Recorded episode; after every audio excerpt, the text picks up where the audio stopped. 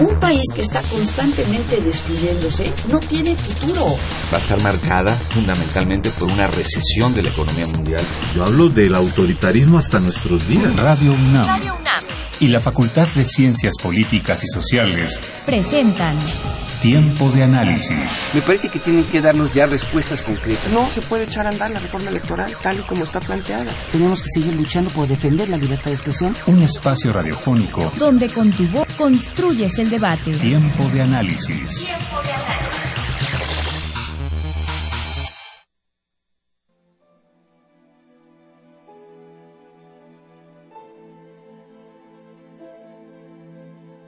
Buenas noches, te saluda Jessica Mejía y hoy en Tiempo de Análisis hablaremos sobre identidades y nacionalismos.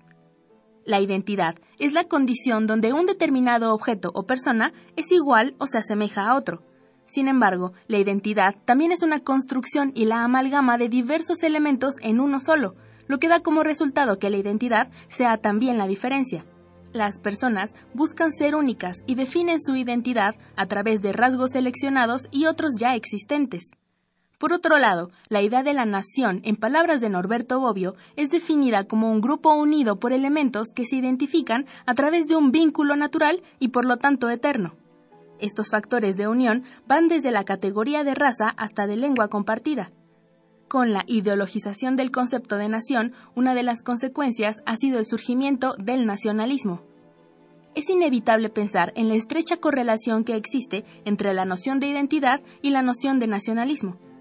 La identidad como vínculo predispone y resulta en una cadena de equivalencias entre integrantes de una comunidad política que se denomina la nación, ya sea esta inglesa, cubana, china, peruana o cualquier otra pero en todo caso, al confrontar la abstracción de los conceptos de identidad y de nacionalismo con sugiere una capacidad de comprensión de diversos fenómenos políticos a lo largo y ancho del mundo. En esta ocasión haremos referencia al caso del nacionalismo y las identidades en Europa y nos concentraremos en el caso del debate escocés en el Reino Unido. Desde el año de 1603, los reinos de Escocia y de Inglaterra quedaron unidos bajo la corona de un solo monarca, un siglo después, en 1707, los parlamentos de Escocia y de Inglaterra se conjugaron a través de la llamada Acta de Unión, dando lugar al Reino Unido de la Gran Bretaña. Durante varios siglos, la unión de los parlamentos de Escocia e Inglaterra fue un tema que fluctuó de la popularidad hasta el olvido, principalmente al final del siglo XVIII y a través de todo el siglo XIX. La unión fue algo poco cuestionado, pues la construcción de una identidad imperial británica se encontraba arraigada en toda la isla del Reino Unido. No estamos diciendo que durante esos siglos las ideas de una nueva separación o de devolución no existiera del todo, pero no era un tema recurrente en la discusión pública, pues las guerras en Europa o la expansión imperial eran temáticas políticas más trascendentales para el Parlamento de la Gran Bretaña. No obstante, con la llegada del siglo XX y el paulatino e innegable desgaste del Imperio británico, los elementos que aglomeraban a la Unión parecían no ser suficientes para la unión de territorios de la Gran Bretaña. El primer síntoma de esto fue la guerra anglo-irlandesa que se desató en 1919 y que duró hasta 1921, dando como resultado la independencia del Estado irlandés, mismo al que se le otorgó la condición de dominio dentro de la mancomunidad de las naciones del Imperio británico. En el caso escocés, no fue sino hasta 1979 que la búsqueda por la independencia rindiera los primeros frutos cuando se celebró el primer referendo con miras a una devolución del Parlamento. El resultado de ese año no fue suficiente para que Escocia volviese a tener Parlamento.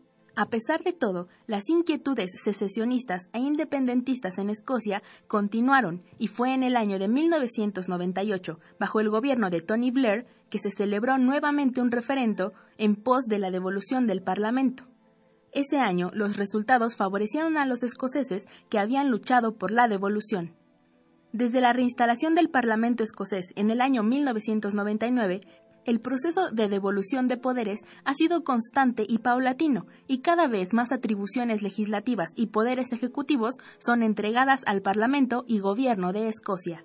Hoy en día nos encontramos una vez más a la espera de un suceso importante en la historia política europea, y es que el 18 de septiembre se llevará a cabo el referendo que podrá o no dotar de total independencia a Escocia del Reino Unido, dando lugar a la creación de un soberano Estado escocés. Estamos en puerta de lo anhelado por el Partido Nacional Escocés desde que llegó al gobierno en el año 2007 y desde su nacimiento como partido político en 1934.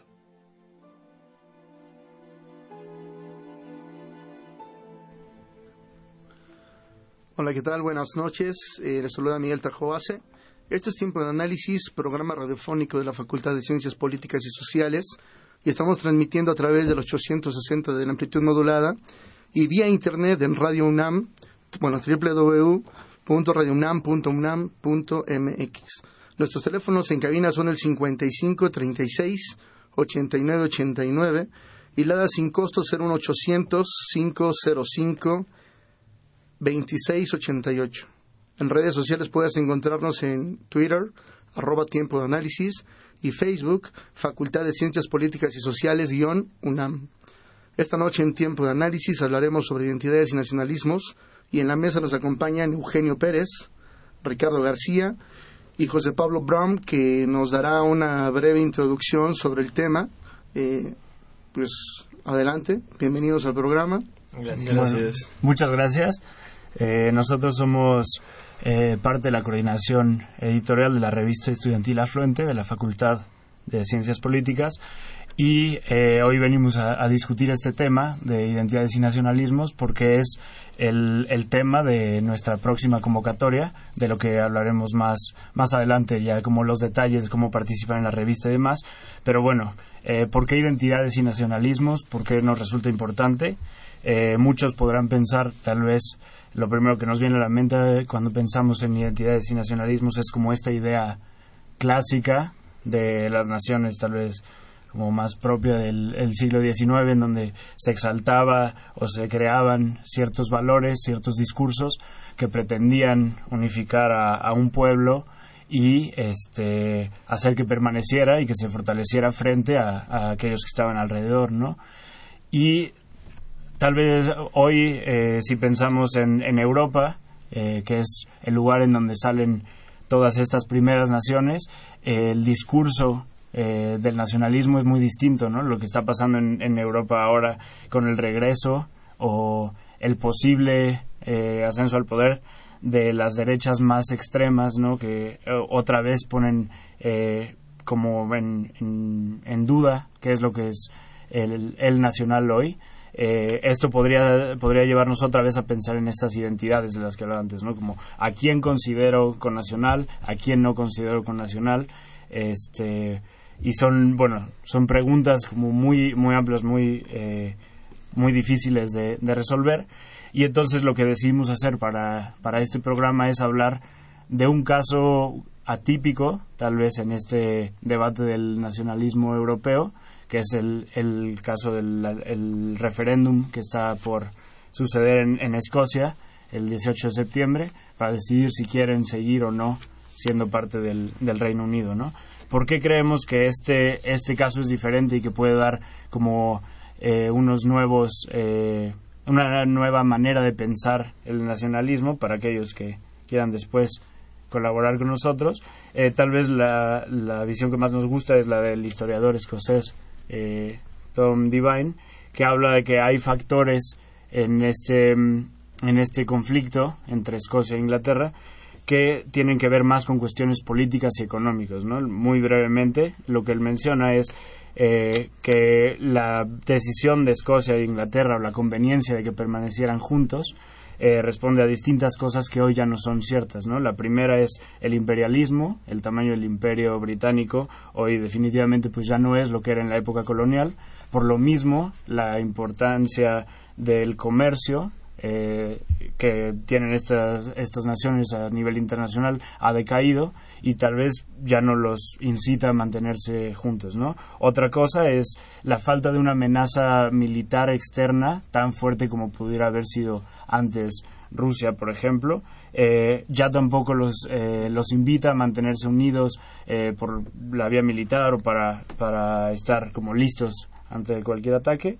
Otra es, bueno, desde la década de los 80, eh, con el cambio de modelo económico impulsado por Margaret Thatcher en Inglaterra, en donde se empieza a reducir el estado de bienestar, eh, se empiezan a crear disparidades o diferencias que llevan al gobierno inglés eh, mucho más a recortar este tipo de beneficios sociales y, el escocés intenta mantenerlos por otro lado, ¿no? Entonces este gran problema eh, político empieza a separarlos todavía más, eh, todavía más, perdón. Y por último la religión, ¿no? Antes la, la religión anglicana era algo que mantenía a, a, estas dos naciones unidas de una forma más pacífica y más eh, mucho más profunda y ahora con los movimientos migratorios, la diversidad étnica que existe dentro del Reino Unido, eh, este punto también ya tiene menos peso, ¿no? Y entonces esto nos invita a pensar, bueno, ¿vale o no la pena? ¿Quién tiene la razón? Eh, ¿Debería Escocia o no permanecer en el Reino Unido? Y sobre este tema, pues tanto Eugenio como Ricardo saben mucho más y este bueno ahora les voy a dar la, la palabra a ellos. Bueno, lo primero que me gustaría preguntar es, ¿es viable eh, el proceso de independencia de los escoceses a partir del referéndum citado para el próximo 18 de septiembre? Bueno, a mí me gustaría contestar esa pregunta y sí, claro que es viable. Legalmente el resultado del referéndum se va a reconocer, o sea, ya todos los grandes partidos se han comprometido y se decía lo que se decida se va a llevar a cabo, ¿no? Entonces no es un caso diferente a, por ejemplo, el caso catalán, en donde el referéndum que va a haber no es vinculatorio. Aquí lo que decía la gente es lo que va a suceder. Y si es viable que haya una nación escocesa, económicamente sí y políticamente sí. Y bueno, aquí me imagino que tendremos algunas diferencias, pero pero Escocia económicamente está muy bien. La economía ha sido uno de los temas centrales en el debate que se ha dado en las últimas fechas y entonces me gustaría como dar algunas pues algunas razones de por qué Escocia sí podría ser una economía viable, un, un país que económicamente se pueda defender. La primera es que si Escocia se independizara justo en este momento, sería a partir del PIB per cápita la nación número 14 por riqueza en el mundo eso es un país que tiene muchos recursos y distribuido dentro de la población da para tener calidades de vida muy altas. Ahora, eh, Escocia actualmente está contribuyendo más hacia el Reino Unido de lo que recibe en impuestos y esta diferencia pues es en detrimento de la calidad de vida de los escoceses y son más recursos que se podrían utilizar, ¿no? Además de esto, hay grandes reservas petroleras que se han descubierto en el Mar del Norte y si hay una división geográfica de estas, a partir de la independencia, Escocia va a tener 98% más o menos de las reservas que hay, que son reservas suficientes para 40-45 años. Y bueno, es un, adicional que puede servir mucho a la economía eh, escocesa, sobre todo para arrancar ¿no? y para instalarse como una nación nueva. Eh, bueno, ¿qué más? Justo hablando un poquito también de economía y de turismo, Escocia es el lugar, uno de los lugares principales en el Reino Unido por turismo y con el 8.4% de la población del Reino Unido recibe el 11% de la inversión total extranjera. Entonces tenemos turismo y además tenemos inversión extranjera, que son dos fuentes muy importantes de, de riqueza. Y bueno, sumando un poco a lo del petróleo, la capacidad de Escocia para energías renovables es importantísima. Escocia concentra el 25% del potencial de toda Europa en generación de energía a base de olas y energía eólica. Entonces es una cantidad impresionante de potencial que está por explotar y que el Reino Unido no ha logrado explotar eficientemente en los últimos años y pues que va a ser otra, otro de los elementos fundamentales para que la economía escocesa nazca. Pues Sí, yo estoy de acuerdo con lo que dice Ricardo en el sentido de que Escocia, a pesar de ser una nación pequeña o una entidad tan, tan pequeña como lo es y con solo 5.3 millones de habitantes, tiene una economía bastante dinámica, pero desde mi perspectiva la problemática en la economía escocesa es que está imbricada y está completamente enclavada en la economía del Reino Unido en su totalidad. En ese sentido, creo que en el momento en el que hubiera una independencia, hay factores como, por ejemplo, el comercio exterior, que juegan muy importante con, este tipo de cifras, ¿no? La, más del 50% de las exportaciones escocesas van directamente a, a Inglaterra y es más que cualquiera, o sea, que todas las demás exportaciones de Escocia hacia no importa qué país de todo el mundo, incluida la Unión Europea, donde hay un mercado único, ¿no? Esa es una cuestión como sobre la economía escocesa. La otra cuestión que creo que es importante resaltar es la cuestión del petróleo y la energía, que independientemente de que en Escocia, en el Mar del Norte, al norte de Inverness, haya mucho petróleo, no es el mismo petróleo que había hace ya varias décadas. Y de hecho se estima como a nivel mundial que el petróleo va a ser una energía que va a perder este pues este pues, como dinamismo no y esta capacidad de, de, de lubricar a la economía no entonces como algo con lo que se juega pero que no no necesariamente es un argumento sólido donde pudiéramos decir que, Escocia estaría mejor sola porque podría explotar ella sola su petróleo no este ah, disculpen esa es otra cosa. Y la, la tercera cuestión que se me hace interesante sobre la economía escocesa es particularmente la cuestión financiera. Escocia, mucha de su economía y muchos de los centros financieros del Reino Unido pues están en Escocia y eso genera un, un gran dinamismo económico. Sin embargo, Escocia no tiene un banco central y una independencia a nivel político significaría que Escocia debería de constituir un banco central, necesita una entidad que preste, ¿no? que preste dinero a estos bancos y que, que haga fluida la economía. Tenemos, por un lado, al Banco de Inglaterra que dice que si hay una independencia, no va a haber libra esterlina para Escocia y no va a haber una unión económica. Eso deja en incertidumbre pues, al Partido Nacional Escocés que busca esta independencia.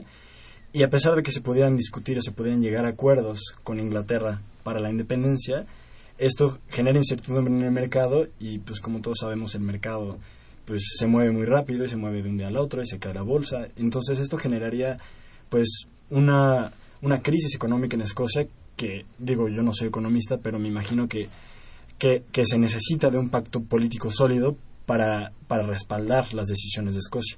Lo interesante que sería, sería ver cómo reaccionaría David Cameron y cómo reaccionaría el Partido Conservador en Inglaterra ante un sí, ¿no? ante una, una victoria del referéndum y que yo creo que no, o sea, a pesar de que, que, David Cameron hasta ahora ha sido bastante dócil con Alex Salmond y ha decidido darles, por así decirlo, por su lado a los escoceses, no creo que, que la política al final del día vaya a ser tan sencilla, ¿no? Como decir, bueno, todos somos amigos. Y en ese mismo sentido también me quisiera tocar un cuarto punto que es la adherencia a la Unión Europea, ¿no?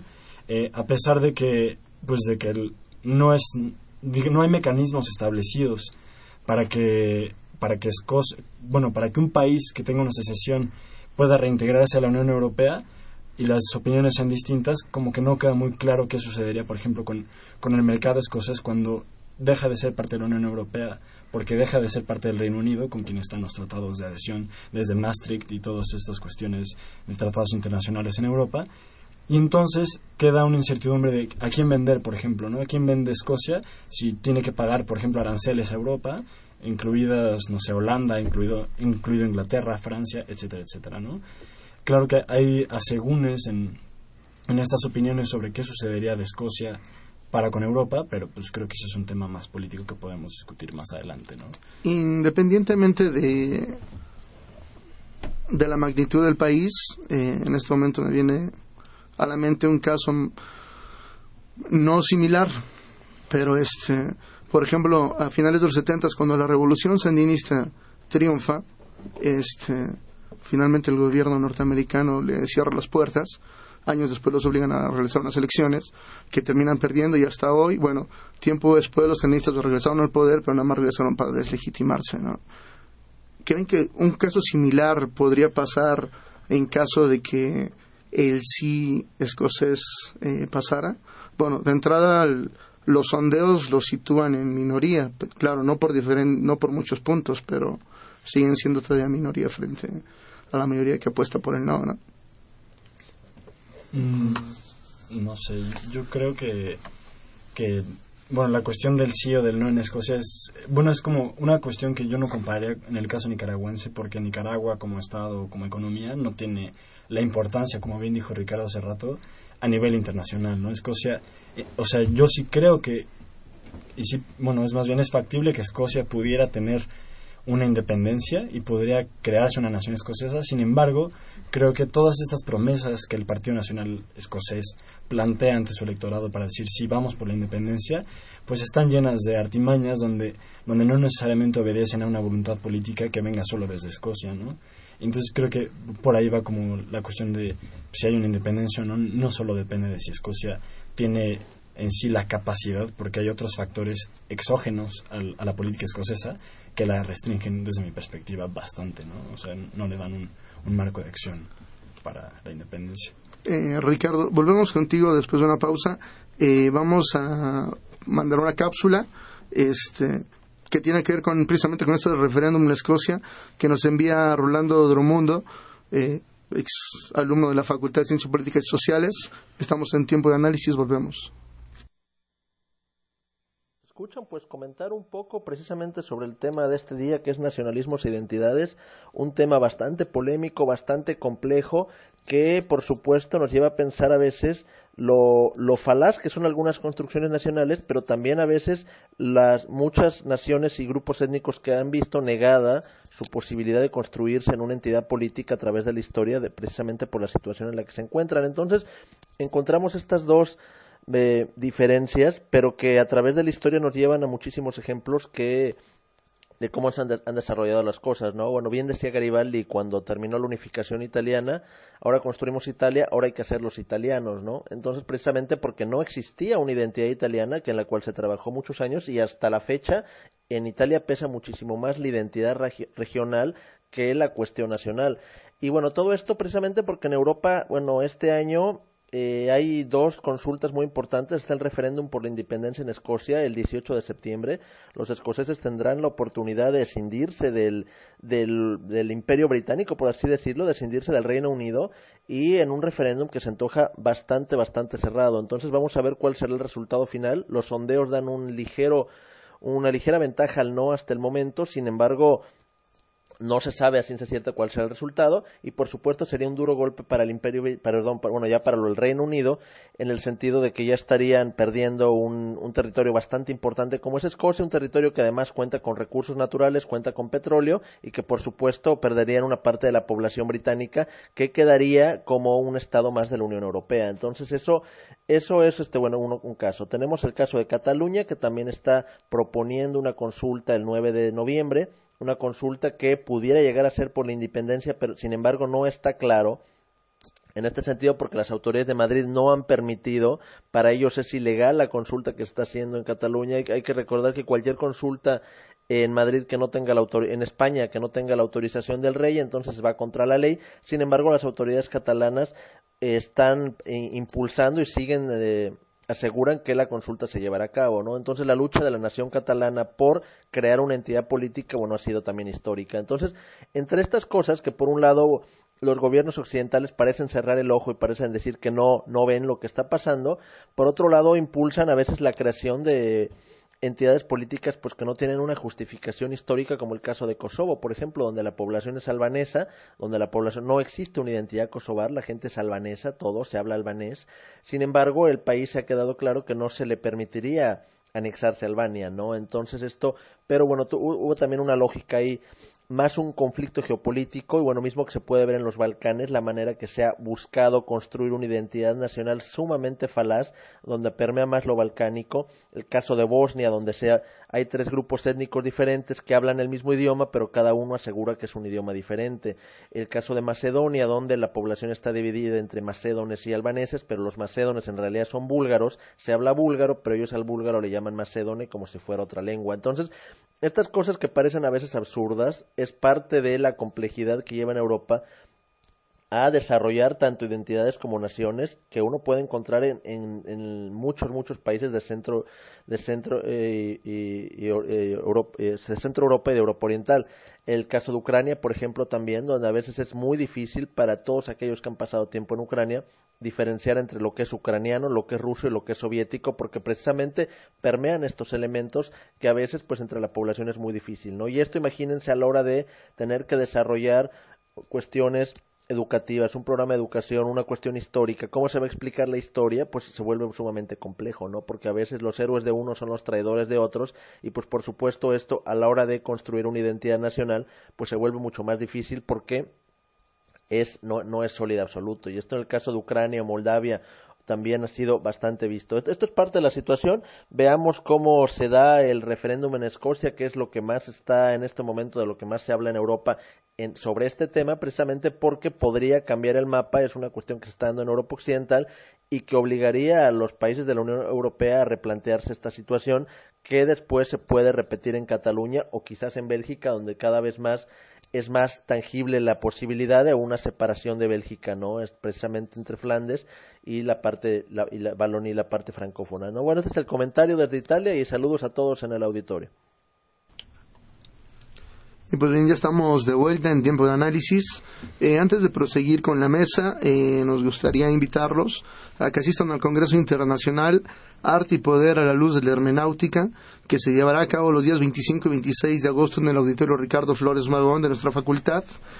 Para mayor información pueden consultar Todos Somos Hermes en Facebook e Instagram y arroba Somos Hermes en Twitter. De igual manera, eh, los queremos invitar a la presentación de la Enciclopedia de Relaciones Internacionales del doctor Edmundo Hernández Vela Salgado, profesor emérito de la Facultad de Ciencias Políticas y Sociales, eh, en cuya mesa estarán el doctor Javier Oliva Posada, el doctor Ricardo Valle Berrones y el doctor Roberto Peña Guerrero. Esto será el jueves 21 de agosto a las 6 de la tarde en el auditorio de la Casa de las Humanidades. Eh, antes de irnos al corte, eh, Ricardo iba a comentar algo. Sí, bueno, hay muchos puntos que tocó Eugenio ahora y que me gustaría contestar. Venga de ahí. Principalmente pues creo que podemos empezar por la relevancia que tiene la cuestión, eh, la moneda, ¿no? Claro. Escocia, si se independiza, tiene tres opciones. La primera opción es crear una nueva moneda. La segunda opción es unirse al euro, pero eso pues no, no es muy viable porque el euro no está muy bien y no es muy atractivo. Y la tercera sería quedarse con la libra. Ahora, la postura oficial es quedarse con la libra y aquí es curioso porque los grandes partidos del Reino Unido han apoyado abiertamente la campaña Better Together, que es la campaña oficial para permanecer todos juntos, ¿no? Y ha habido una mezcla un poco ahí entre el discurso de los políticos haciendo su trabajo y su discurso o los apoyos dentro de esta campaña por la, por la unión o por la independencia. David Cameron ha dado declaraciones de que si Escocia se va por su parte, si se independiza, no, van no va a poder conservar la libra. Y, y esto pues a todas luces es un poco extraño. Como dijo Eugenio, Escocia y Reino Unido tienen una relación económica muy profunda. Más del 50% de la economía escocesa, o bueno, del comercio exterior de Escocia, bueno, que no es exterior, pero el comercio de Escocia es con las otras partes del Reino Unido. Y mantener ahí una alianza económica y mantener la misma moneda es benéfico para los dos, evidentemente. No hay que pagar costos de transacción para cambiar monedas de ninguna parte hacia la otra y sería mejor. Ahora, por otro lado, a pesar de que el gobierno del Reino Unido decidiera no hacer una alianza eh, monetaria con Escocia, Escocia puede seguir utilizando la libra como podría utilizar cualquier otra moneda.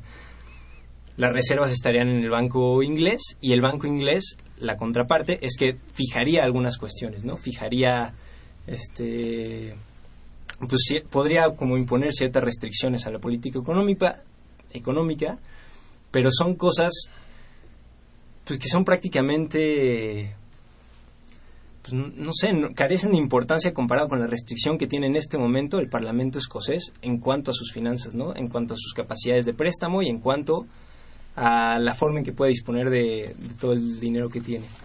Entonces, a pesar de que hubiera ciertas restricciones por utilizar la libra, sin que el Reino Unido lo aceptara, habría una libertad fiscal mucho mayor que la que hay ahora. Y eso es lo que quiere Escocia, ¿no?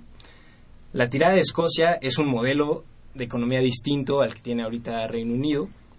Y como dijo José, Pablo al principio del programa, es un modelo que es originalmente británico y es tirarle al estado de bienestar. ¿no? Estado de bienestar como una mayor intervención del gobierno, que haya mayores apoyos públicos, que desde el gobierno y desde el sector público se incentivice la producción y que haya apoyos a los sectores desfavorecidos. Esto es algo que entre el 45 y el 75 estuvo presente en toda Gran Bretaña y han sido los momentos de mayor crecimiento de Gran Bretaña en el último siglo, pero que desde que llegó Margaret Thatcher ah, se, han, se han reducido, ¿no? Se han cortado apoyos, se ha combatido sectores públicos. Actualmente eh, la NHS, que es el, el, seguro de salud en el Reino Unido, está sumamente amenazado y está recibiendo cortes presupuestales y eso está afectando a mucha gente. Todas estas son cosas que el gobierno escocés ha intentado combatir desde los pocos poderes que tiene ahora, ¿no? A partir de la evolución.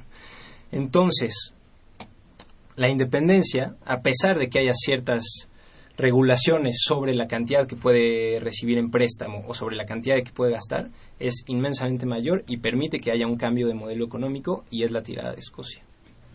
Este, respondo ahorita. Sí, si quieres.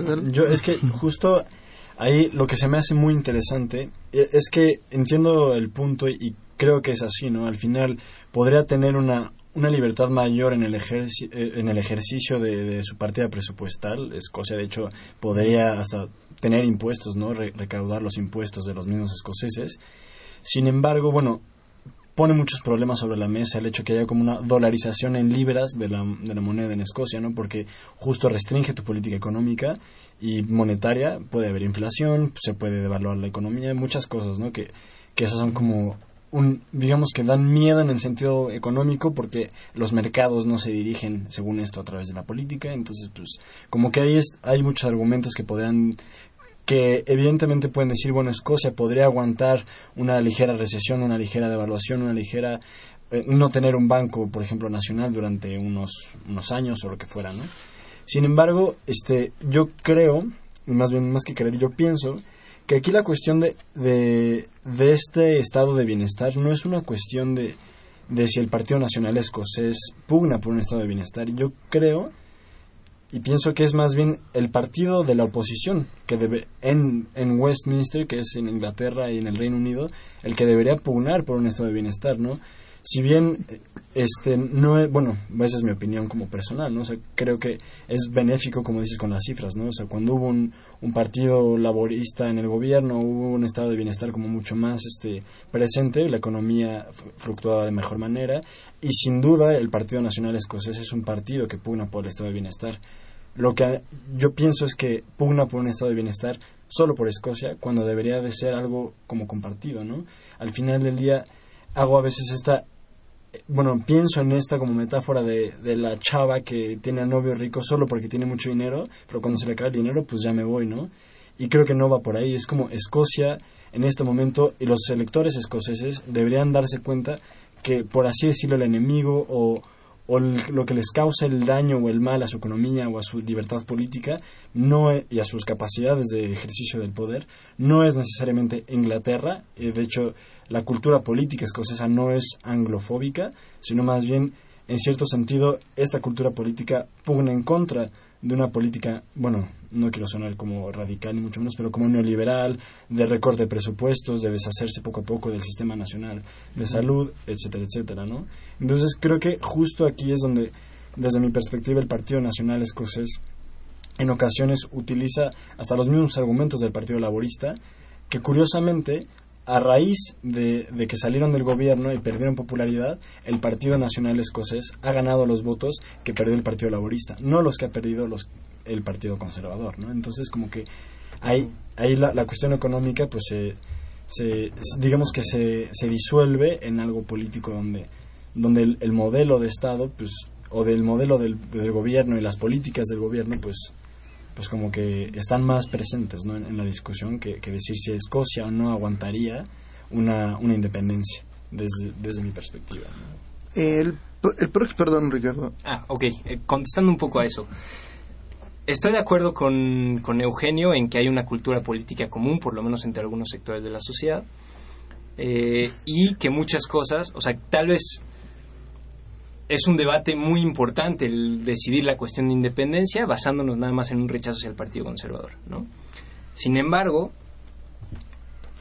Escocia históricamente ha tenido un déficit democrático y se puede ver reflejado en varias cosas, ¿no? Por ejemplo, desde antes de 1950, el voto escocés, que tradicionalmente se ha tendido hacia la izquierda, no ha sido relevante para decidir el gobierno.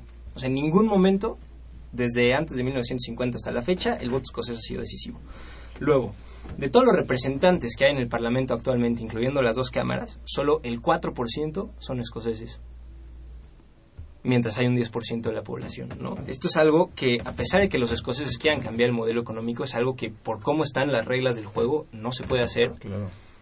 Entonces, es muy difícil, ¿no? Hay que, hay que buscar otras, otras alternativas y creo que, sin duda, esto pues tiene mucho que ver con intereses políticos y con posturas de política económica, pero la independencia contribuye a que se haga la voluntad de, la mayoría de los escoceses y está muy bien. Otro ejemplo de este déficit democrático que está ahí, que es uno de los argumentos más fuertes de muchos que apoyan la independencia, tiene que ver con, con este impuesto a dormitorios desocupados, que se ha conocido como el bedroom tax. ¿no?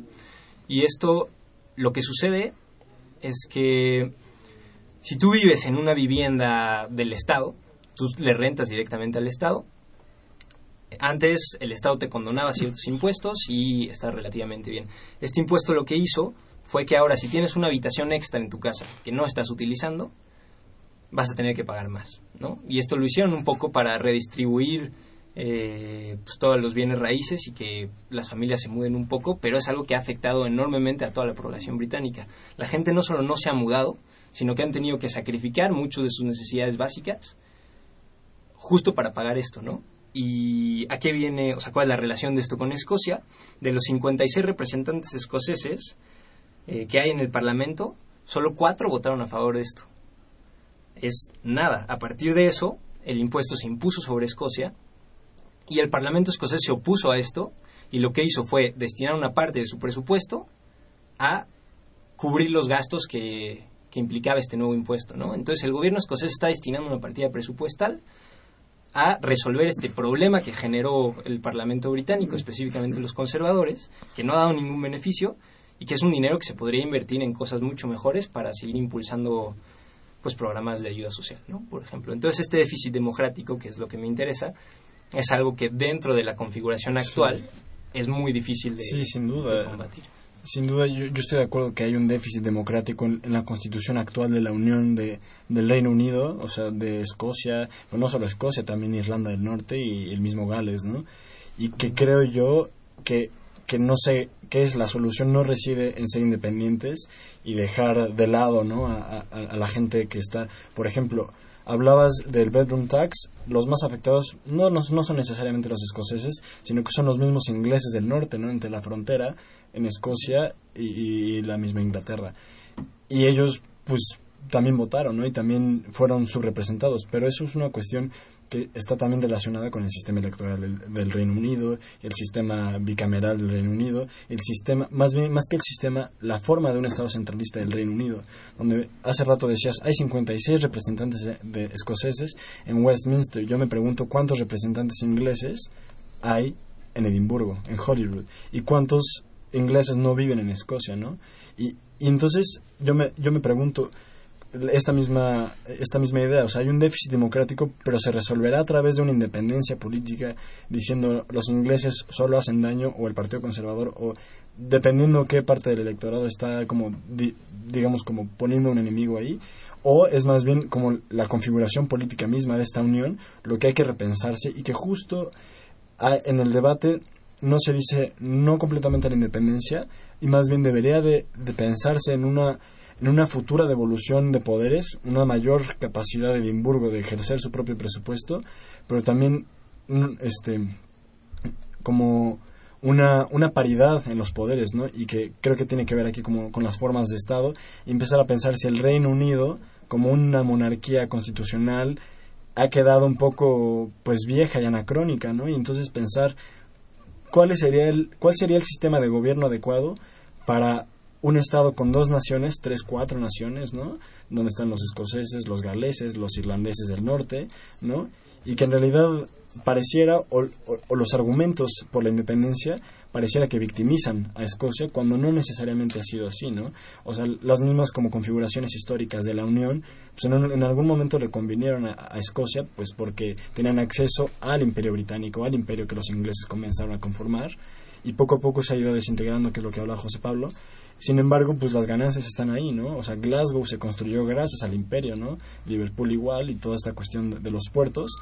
Y eso no significa que, que a través de la independencia Escocia va a volver a ser lo que era antes, sino más bien, pues es, yo creo que es como aislarse, ¿no? Y justo dejar de lado algo que se ha construido en común desde hace 300 años, desde 1707, que es justamente una nación mucho más amplia, ¿no? Un sistema político más amplio y un Estado que debería más bien repensar cómo se está configurando y, y, cuáles son las fallas de este Estado. En este caso, un déficit democrático donde los escoceses, que son deberían representar más en el Parlamento de Westminster, no tienen una voz, no tienen, una, no tienen un, un, voto que pese, pero lo mismo pasa con los galeses y lo mismo pasa con los irlandeses y con ciertas, ciertos extractos de la población inglesa en sí misma, ¿no? Y que creo yo que es como va más allá de la independencia. Esa es mi, mi postura, bueno, Buenísimo. Respondiendo esto. Me parece que vamos a ir concluyendo esta mesa. Este, Ricardo. Sí. Eh, lo último que dijo Eugenio y que tenía que ver con una repartición, tal vez tirándole un poco más al federalismo dentro del Reino Unido, me parece una idea muy interesante. Es algo que tal vez se ajustaría más a los intereses de los escoceses y de las otras partes del Reino Unido, sin embargo es algo que no se ha planteado y no parece que haya ninguna intención de plantearlo, ¿no? Entonces es un poco difícil. Ahora, concluyendo así brevemente, las razones para que independencia para que Escocia sea independiente serían las siguientes. Económicamente es desfavorecida por el, por el Parlamento Central, entonces esto puede recuperarse. Tiene muchas capacidades enérgicas eh, en cuanto a energías sustentables y petróleo que le pueden servir bastante. Luego, en cuestiones de defensa y de armas nucleares, hay una postura completamente divergente en donde el Reino Unido las está apoyando y Escocia asume que es algo muy riesgoso y que no está contribuyendo con nada al bienestar de la población y que son cosas que no se van a usar. Eh, finalmente, pues la tirada es, es por un es por decidir por las cosas que están pasando en donde tú vives y es algo que hasta la fecha por el déficit democrático no está sucediendo, ¿no? Es que Escocia decida lo que pasa en Escocia. Entonces, no es algo muy ambicioso y creo que ese es como el argumento central de la postura independentista. Tenemos un par de preguntas. ¿Pasamos a las preguntas o primero vamos con la revista Flint? No, está bien. Primero las preguntas y luego ya. Ok, tenemos un par de preguntas. Esta nos la hace Roberto Godínez, de acá de la colonia Narvarte, y nos dice, ¿los escoceses reconocen a la reina Isabel? Sí. Los escoceses sí reconocen a la, a la reina.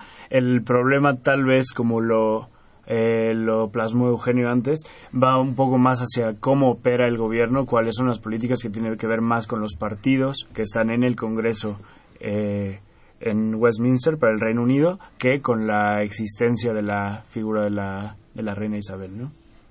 La segunda pregunta nos la hace Alejandra Sánchez de Escaposalco y nos pregunta que si es la derecha o la izquierda eh, la que está promoviendo la separación en Escocia es la, la izquierda escocesa eh, quien promueve la, la, separación. Ok, pues, pues damos... Ah, bueno, ¿Puedes tener un poco sí, dale, Ricardo. Sí. El lado como pro-unión es básicamente el Partido Conservador inglés, el Partido Laborista inglés, que para como está el bipartidismo no hay mucha diferencia entre claro, ellos. Sí. UKIP, que es la uh -huh. extrema derecha, que ha sido tildada de xenófoba y como políticas antimigrantes. Este, y pues como varios empresarios, algunos banqueros y gente normal, ¿no? O sea, gente de, todos los días. Del lado izquierdo está el Partido Nacional Escocés, pero también está el Partido Verde, que el Partido Verde allá es de tendencia completamente izquierda. Y hay también muchas asociaciones y colectivos eh, antinuclear, eh, feministas, eh, colectivos pues de tendencias de izquierda que también están favoreciendo el movimiento, también hay colectivos de artistas y otros grupos, ¿no? Entonces creo que esa división sí se ve muy clara izquierda-derecha en independencia. Que, ¿no? que yo también quisiera notar que el mismo partido nacionalista escocés no es completamente un partido que digamos qué izquierda es ni ni no, qué welfare es, ¿no? Y que justo aquí, bueno, mi, mi perspectiva es que el, el problema de, de, que se hayan tenido que formar bandos es que, por ejemplo, el Partido Laborista y el Partido Conservador a nivel Reino Unido se hayan que, que tenido que unir para que Escocia no se vaya, ¿no? Cuando normalmente en elecciones o en cuestiones parlamentarias en Escocia, el Partido Laborista y el, y el Partido Nacionalista Escocés trabajan juntos y el Partido Escocés, el, que el Partido Conservador queda relegado en el, en, el Parlamento de Edimburgo, ¿no? Entonces como que justo e, este tipo de, de, manejarlo, o sea, no digo que Ricardo ni mucho menos, sino como en ciertas ocasiones las dos campañas, ¿no? Como Yes Scotland o Better Together, como que quieren pintarnos como un futuro trágico a cualquiera de los dos lados y, y, pareciera que, que, la línea izquierda derecha pues como que pues como que se plantea muy claro no como nos separamos y somos de izquierda y somos progresistas y todo muy bien. Y los de derecha somos los conservadores somos David Cameron la privatización y más este fees a las universidades más dinero para cobrarle a los estudiantes etcétera etcétera no pero sí estoy de acuerdo que pues por cómo se han dado las cosas los partidos que están un poco en, los bordes, en los límites de la política, han tenido que, aliarse al Partido Nacional Escocés para tener pues una palabra, ¿no? y el Nacional Escocés se constituye a partir de la pues, de la exigencia de independencia, ¿no? Fuera de ahí no hay mucha Exactamente, como que no les interesa, bueno, sí les interesará, pero pero digamos que la prioridad ahorita es independencia y ahora sí que quien se sume, ¿no? Estamos a un mes prácticamente del referéndum. Sí, es poco menos. ¿Es posible triunfe el sí? Pues quién sabe. Es posible. Se, han movido las opiniones, ¿no? En verano, en verano parecía que el sí iba a ganar y estaba, si no mal recuerdo, arriba del 51%. Pero ahora, eh, ¿las cifras cuáles eran? Creo que tú las tenías. Es, ahora es 51 el no. 51 el no. 30 y 38 el sí y 11% están indecisos. O sea que tenemos un mes todavía para tratar de remontar o avasallar por completo. El 25 de agosto va a haber un debate. Otro debate, ¿no? Sí, entre los líderes de, de, cada parte. A partir de eso probablemente cambien algo las, las decisiones y si no, pues será muy difícil que haya una independencia. Perfecto, pues. pues háblanos de la revista. Solamente, pues, para quienes quieran seguir abondando en esta. Ah, en esta discusión, eh, Afluente tiene abierta ahora su convocatoria para nuestro cuarto número impreso, Identidades y Nacionalismos. La convocatoria va a estar abierta hasta el 21 de noviembre de este año y pueden encontrar la información a partir de mañana en la página investigación.políticas.unam.mx, diagonal afluente. Y la convocatoria está abierta para cualquier estudiante de licenciatura, eh, no importa la escuela o la la universidad o facultad de la que nos escuchen, eh, pero bueno, eh, dentro de nuestro número se publican cinco artículos eh, de estudiantes de nuestra facultad, de la Facultad de Ciencias Políticas y Sociales, uno por cada una de las carreras que ahí se estudian. Se publica un artículo de un estudiante que venga de otra escuela o facultad o universidad y un artículo de un profesor, un académico invitado que conozca el, el tema, ¿no? Entonces, los invitamos que se va a poner buena la, la discusión. ¿Dónde se consigue la revista? ¿Hay descarga digital? Sí, la, pueden conseguir los números anteriores de nuestra revista en la página, en la misma. Ahí hay una pestaña en donde dice número impreso y pueden buscar los que hemos hecho. Y también pueden leer las entradas que tenemos, que son artículos más, más cortos, eh, escritos también por estudiantes de nuestra facultad y que generalmente tienen que ver con temas más coyunturales.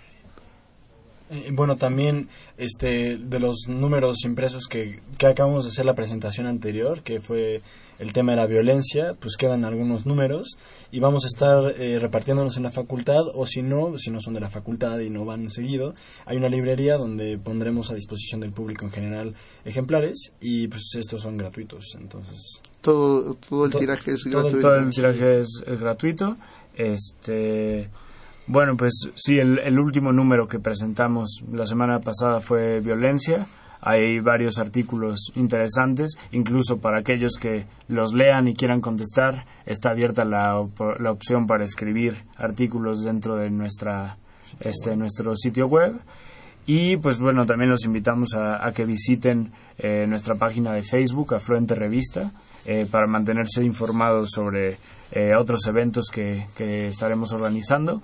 Esperemos que este, esta entrevista de hoy sea solo como el arranque de toda una serie de eventos que queremos hacer para impulsar nuestra convocatoria de identidades y nacionalismos y que, que nos lleguen muchos muchos buenos textos ¿no? que después podamos pues deseamos que así sea eh, les queremos dar las gracias a Eugenio a Ricardo y a José Pablo este bueno, también queremos dar los agradecimientos, este, gracias a la gente por sintonizarlos y les recordamos que tenemos una cita el próximo miércoles en punto de las 8 de la noche por 860 de la amplitud modulada o por internet en www.radiounam.unam.mx para hablar de arte en internet.